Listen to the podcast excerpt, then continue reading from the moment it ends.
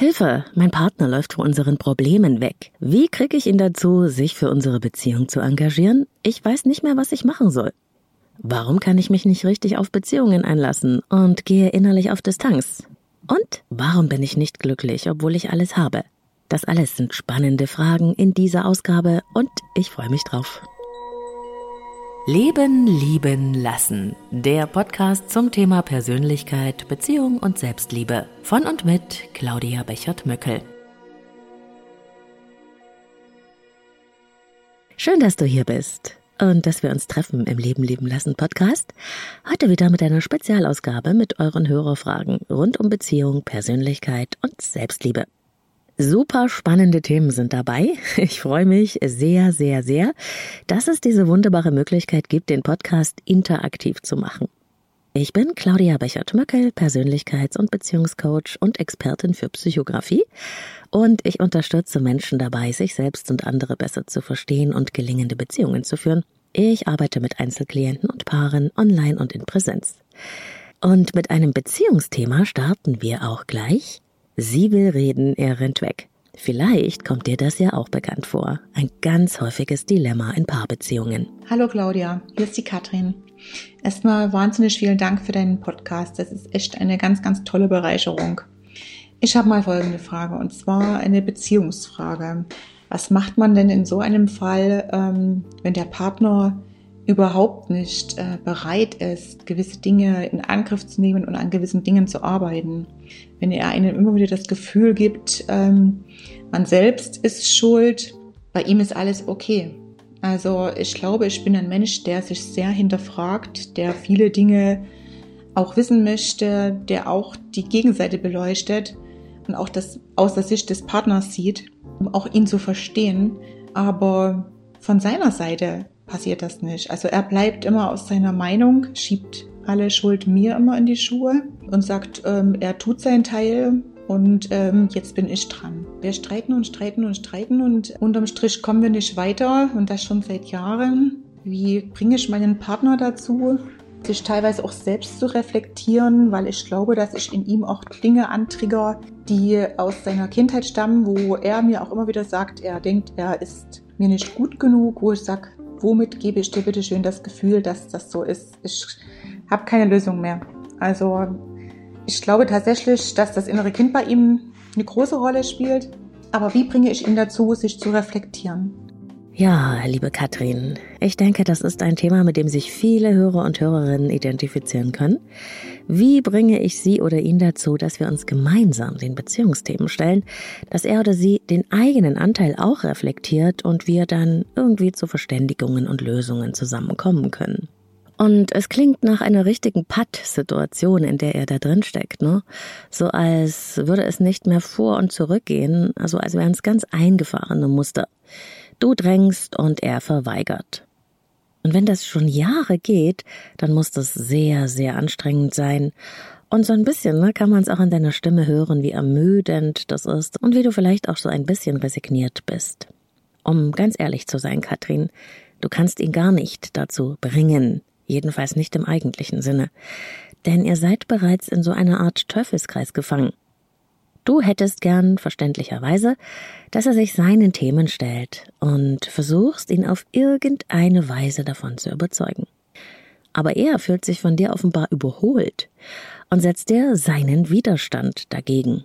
Das frustriert dich und so versuchst du vielleicht noch mehr, ihn dazu zu bringen, mit Vorschlägen, Ideen, mit dem, was du gehört hast in Podcasts oder was du in Büchern gelesen hast.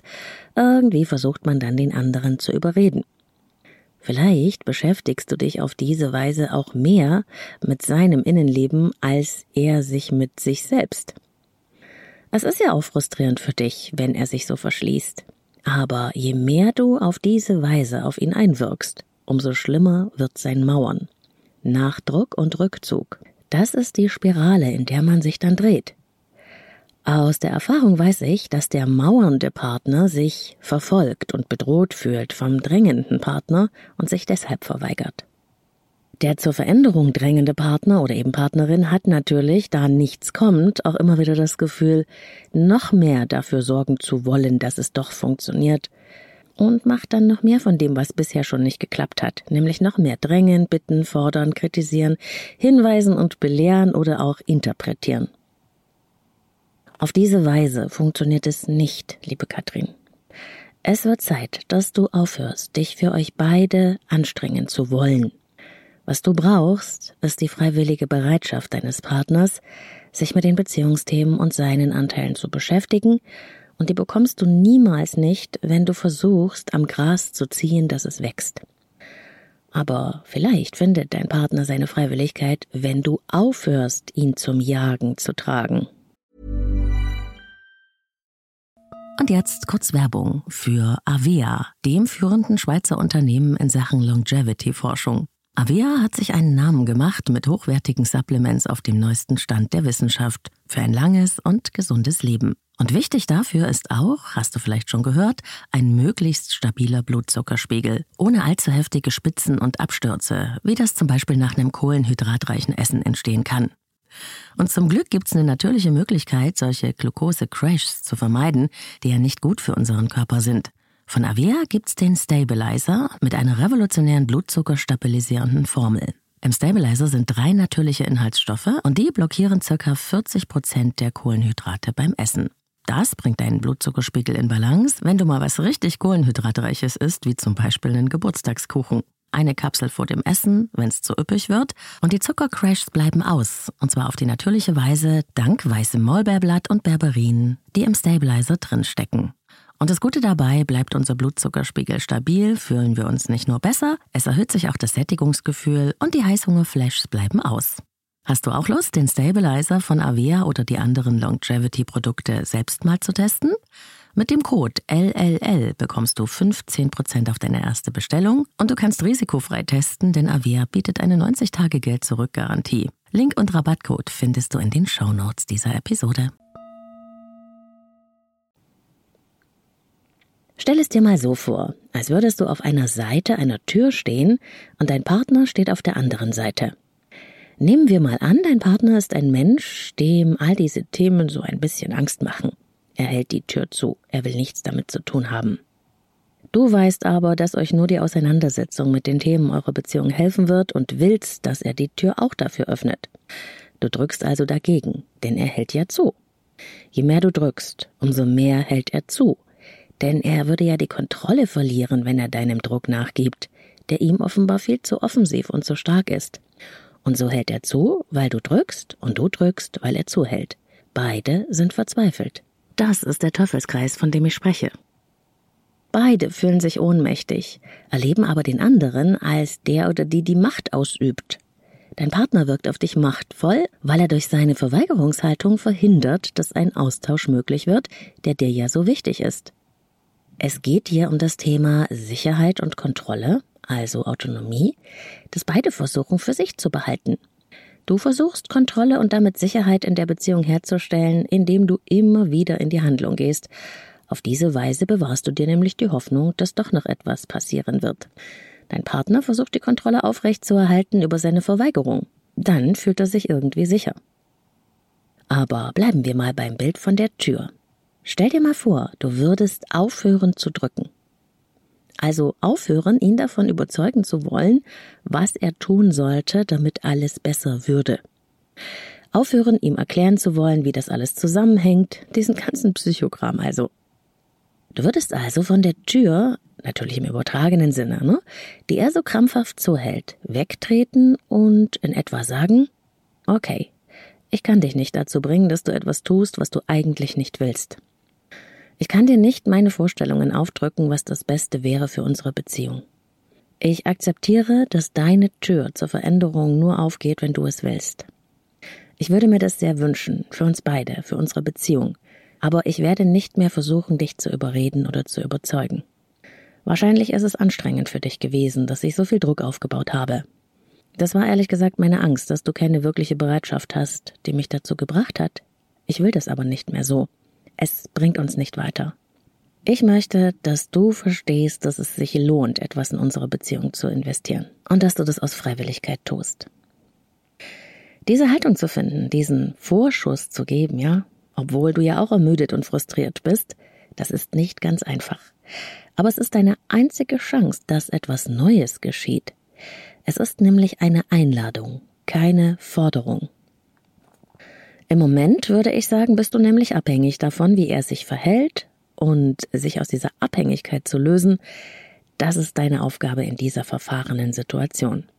Du kannst diese Beziehung nicht alleine verändern. Das braucht deine Akzeptanz. Du brauchst ihn dafür und du brauchst seine Freiwilligkeit und dazu braucht es das Loslassen. Von deiner Seite, so schwer es auch ist. Aber was meinst du, wie erstaunt, wenn du aufhörst zu drücken, wenn wir wieder beim Türbeispiel bleiben? Es kann sein, dass er erst mal Fragezeichen im Kopf hat. Hm, sie drückt nicht mehr, denkt er vielleicht nach einer Weile. Da macht es ja auch keinen Sinn mehr, die Tür zuzuhalten. Also öffnet er die Tür möglicherweise einen kleinen Spalt und lunzt hinaus. Wo ist sie? Warum drückt sie nicht? Was ist denn da los?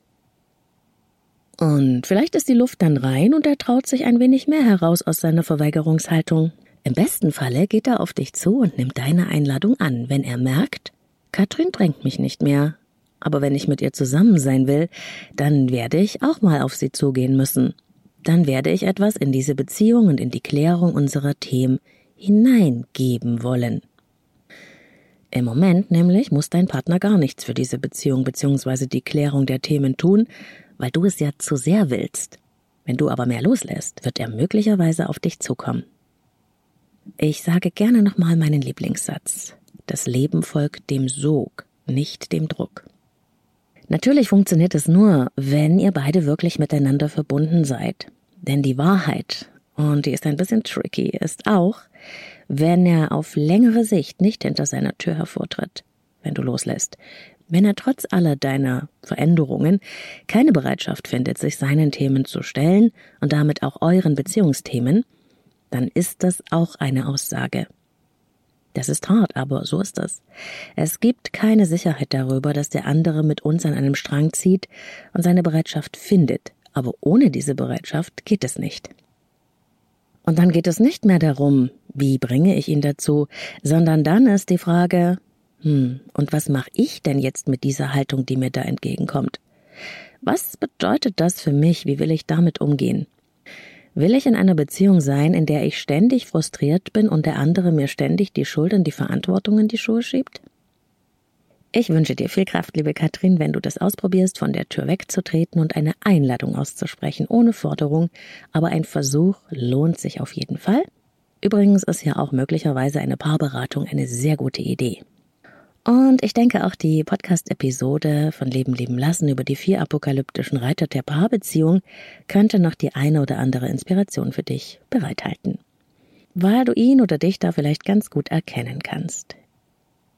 Und gleich geht's um das Thema Nähe und Distanz und die Schwierigkeit, sich auf Beziehungen wirklich einzulassen. Liebe Claudia, ich habe vor kurzem deinen Podcast entdeckt und bin großer Fan und finde es super, wie offen du mit diesen Themen umgehst und dass du das deinen MithörerInnen so zur Verfügung stellst. Ich bin auch ein großer Fan von Selbstreflexion und höre daher deine Folgen sehr gerne und beobachte an mir selber folgendes Muster. Und zwar bin ich eigentlich ein Mensch, der gerne auch alleine ist, gerate aber schnell in neue Beziehungen und zwar nicht, weil ich danach suche, sondern meistens, weil ich mich mehr oder weniger in Beziehungen überreden lasse oder mehr oder weniger überzeugt werde und es ist dann auch so, dass ich mich schnell auf neue Beziehungen einlassen kann und sehr positiv dem entgegenblicke und sehr viel Hoffnung in so eine Beziehung habe. Und dann aber nach einem halben Jahr merke, dass ich mich emotional schnell distanziere, obwohl ich das gar nicht möchte und versuche mir das dann auszureden. Und merke, dass ich am Anfang mich sehr schnell öffnen kann und sehr viel Nähe zulassen kann und ich spätestens nach einem halben Jahr oder nach den ersten beiden Streits sehr schnell zumache, sehr viele Selbstzweifel habe, Angst zu haben, verlassen oder betrogen zu werden, da mir das auch schon ein, zwei Mal passiert ist, ähm, dass ich betrogen wurde oder auch mal in einer sehr schlimmen toxischen Beziehung war und ich jetzt gerade wieder in einer Beziehung bin, die sehr viel von dem beinhaltet, was ich immer gesucht habe, nämlich sehr viel Freiraum und sehr viel Respekt und trotzdem merke, dass ich jetzt nach einem halben Jahr wieder Schwierigkeiten habe, mich emotional auf diese Beziehung einzulassen. Ähm, meistens merke auch nur ich das, mein Partner hoffentlich nicht ähm, da ich nicht auf Abstand gehe, sondern merke nur innerlich, dass ich sehr viele Selbstzweifel habe und sehr große Schwierigkeiten habe, mich weiter darauf einzulassen. Vielleicht hast du ja einmal Ideen, was das sein könnte. Ähm, ich habe natürlich die eine oder andere Idee, aber äh, ich glaube, da könnte ein bisschen mehr hinterstecken und frage mich, was du so dazu denkst. Liebe Grüße und vielen Dank. Herzlichen Dank dass du dieses Thema mit uns teilst. Und natürlich freue ich mich, dass dich mein Podcast inspiriert. Und gerne gebe ich meinen Senf dazu, beziehungsweise das, was bei mir aufploppt, wenn ich deine Geschichte höre.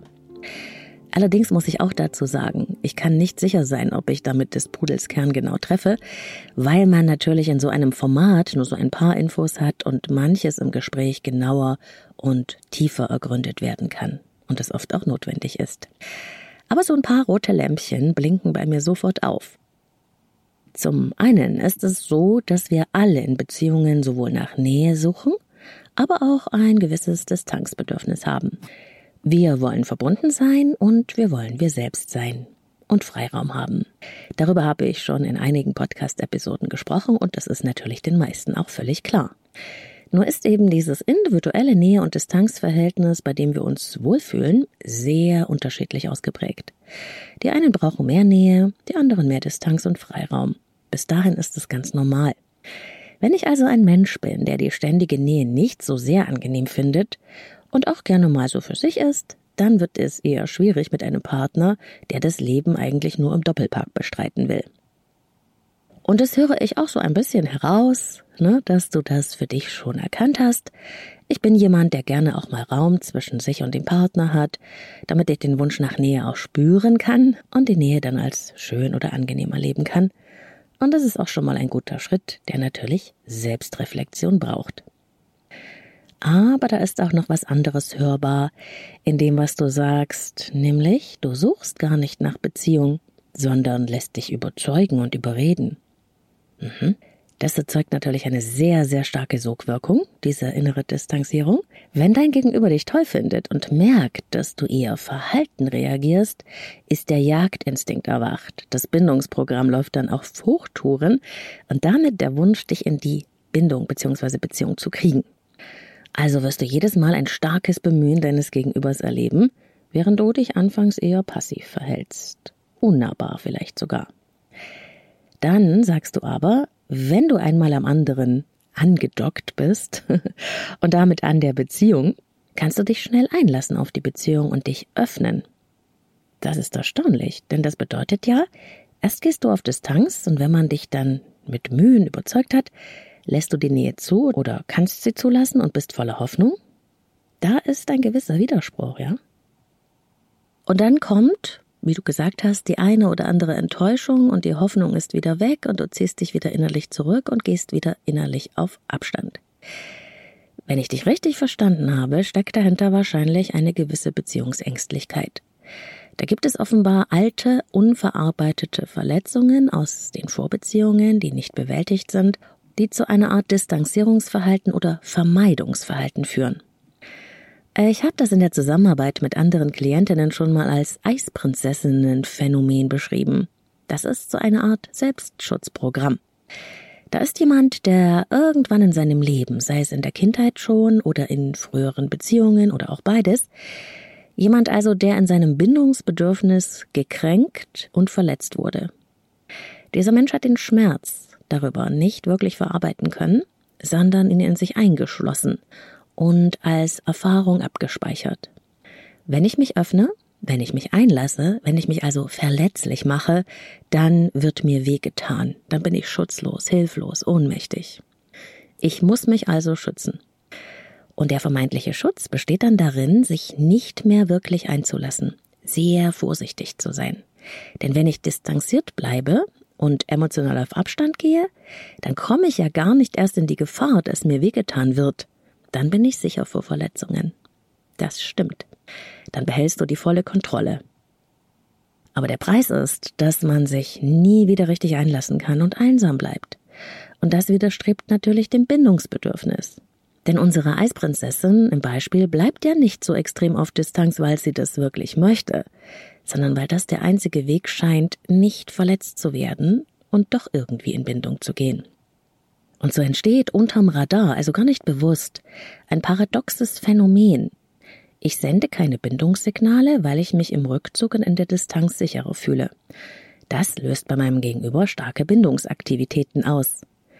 Das nährt in mir als beziehungsängstlichen Menschen mit der Zeit doch meine verborgene Hoffnung, dass es noch eine wahre Liebe für mich geben könnte, dass doch noch alles gut werden würde. Wenn ich dann genug Bemühen gesehen habe, traue ich mich aus meinem Eisprinzessinnen-Schloss und lass mich doch auf die unsichere Beziehung ein. Und am Anfang ist auch alles fein, doch dann kommen sie unweigerlich, auch die Probleme, die Streits, die Schwierigkeiten, in der Podcast-Folge Die Jahreszeiten der Liebe, die Phasen der Beziehung, habe ich das sehr genau dargestellt, dass es nämlich unvermeidlich ist, dass es irgendwann in einer Beziehung doch zu Schwierigkeiten kommt.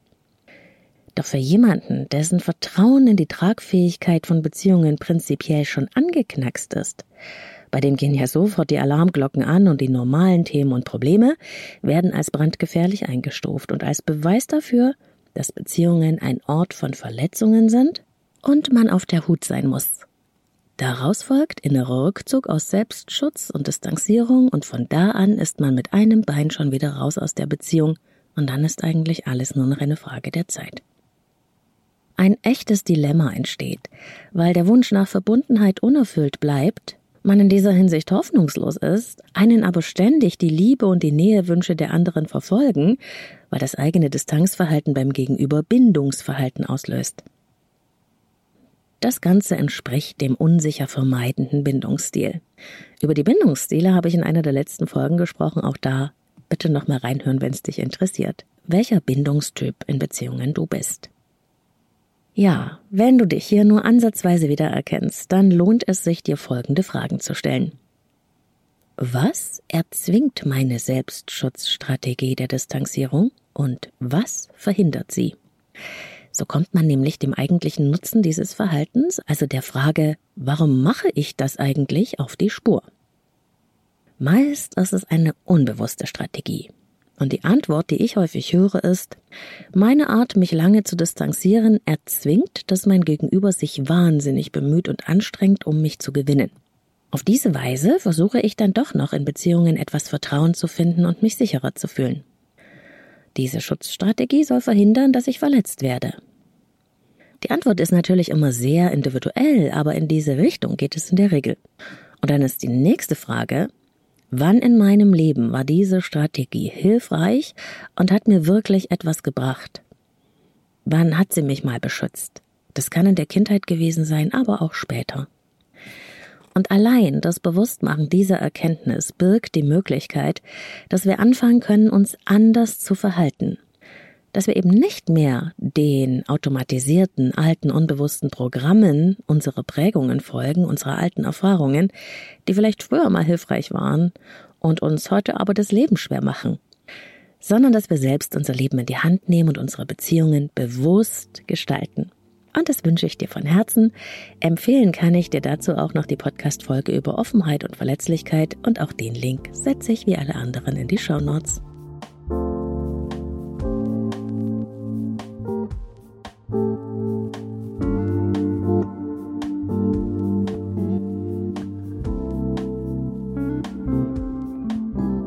Hallo Claudia, mein Name ist Kerstin und ich habe deinen Podcast gehört und bin total begeistert, allein von dieser Stimme. Ähm, ich habe das Problem, dass ich unzufrieden bin. Unzufrieden bin, obwohl es gar keinen Grund dafür gibt. Ein, ich habe alles, ich bekomme Anerkennung, aber sie kommt nicht in mich rein. Ich suche immer nach großen Dingen, irgendwas zu schaffen, zu machen, um Bestätigung zu bekommen, Bestätigung vor mir selbst ohne zu wissen, warum mache ich denn das? Ich habe eine tolle Familie, ich habe sie großgezogen, alleine großgezogen und trotzdem kann ich mich nicht umdrehen und sagen, toll, was ich geschafft habe, sondern was muss ich noch alles leisten, was kann ich noch alles tun, was sind meine Wünsche, wo will ich hin, wie hoch ist der Berg, damit ich ihn erreiche, damit ich Erfolg habe. Warum macht man sowas? Vielleicht gibt es Antworten. Danke dir dafür. Liebe Kerstin, zuerst einmal Dankeschön für deine Wertschätzung. Und ich muss sagen, man merkt, dass du ein Mensch bist, der sehr viel bereit ist zu leisten und zu geben, zu erreichen und zu machen. Jemand, der offenbar auch gelernt hat, ich bin zuständig. Wenn ich es anpacke, kriege ich es auch hin. Darauf kann ich mich verlassen. Das ist scheinbar deine Stärke und das ist ganz wunderbar.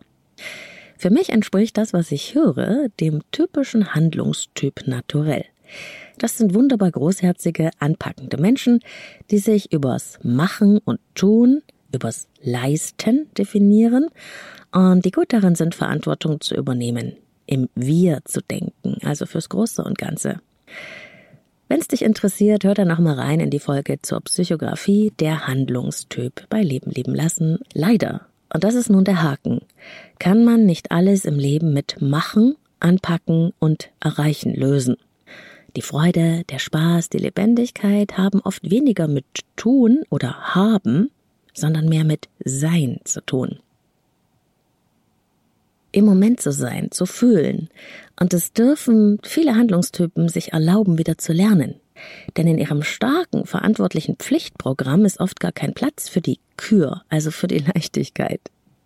Nicht alles muss zweckorientiert oder mit Ergebnis zu tun haben die ergebnislose Freude einfach mal genießen, mal was Sinnfreies zu tun oder zu lachen. Dafür nehmen sich Handlungstypen oft weniger Zeit.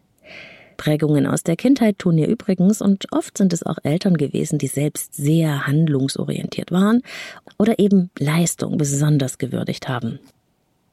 Die Frage sollte hier sein, nach den eigenen Bedürfnissen zu forschen. Was eigentlich kann nicht gelebt werden, das mir wichtig ist? Von was in meinem Leben mache ich viel zu viel? Von was zu wenig? Und was ist an der falschen Stelle? Rauszugehen in die Natur, zu spüren, ohne zu müssen, sich treiben lassen. Oder auch Meditation zu lernen, kann hilfreich sein. Ich würde hier auch dazu einladen, die Glaubenssätze zu erforschen. Zum Beispiel können die in negativer Weise lauten, ich bin nur wertvoll, wenn ich leiste oder ich muss stark sein, ich kriege es hin oder ich bin zuständig und verantwortlich.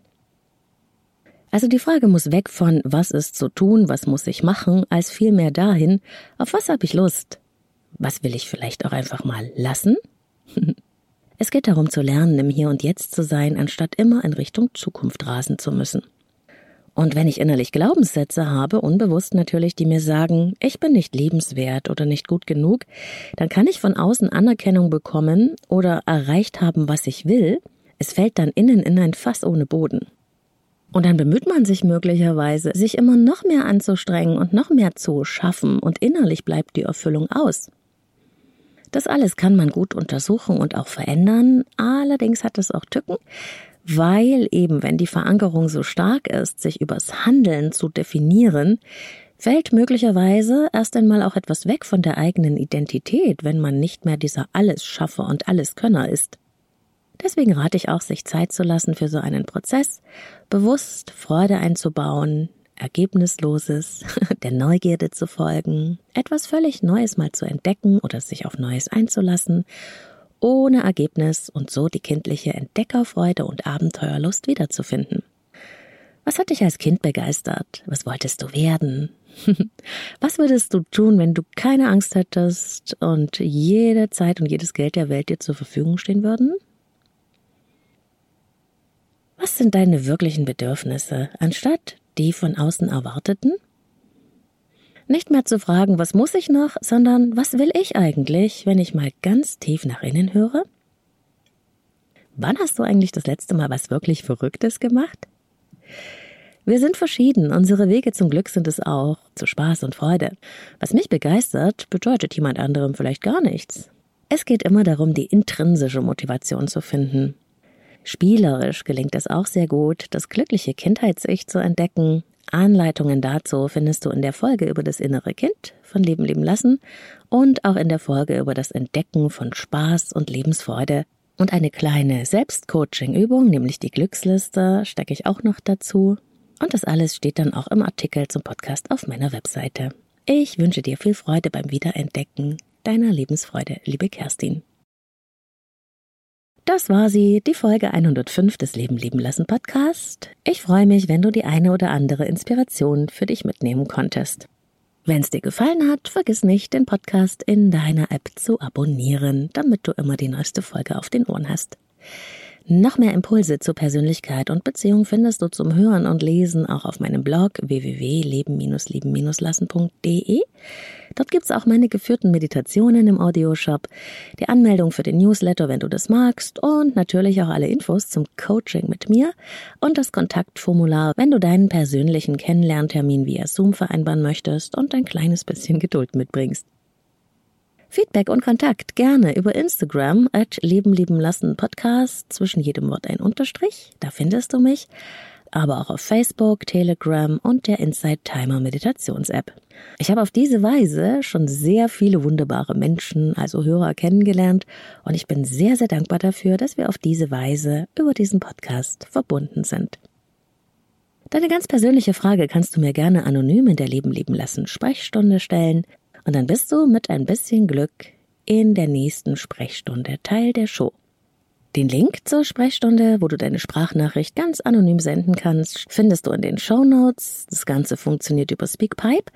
Und das Tolle daran ist nicht nur die Anonymität, sondern die Möglichkeit, das Ganze aufzunehmen, anzuhören, wieder zu löschen und wieder aufzunehmen, so oft wie man will, bis du zufrieden damit bist und es an mich absendest.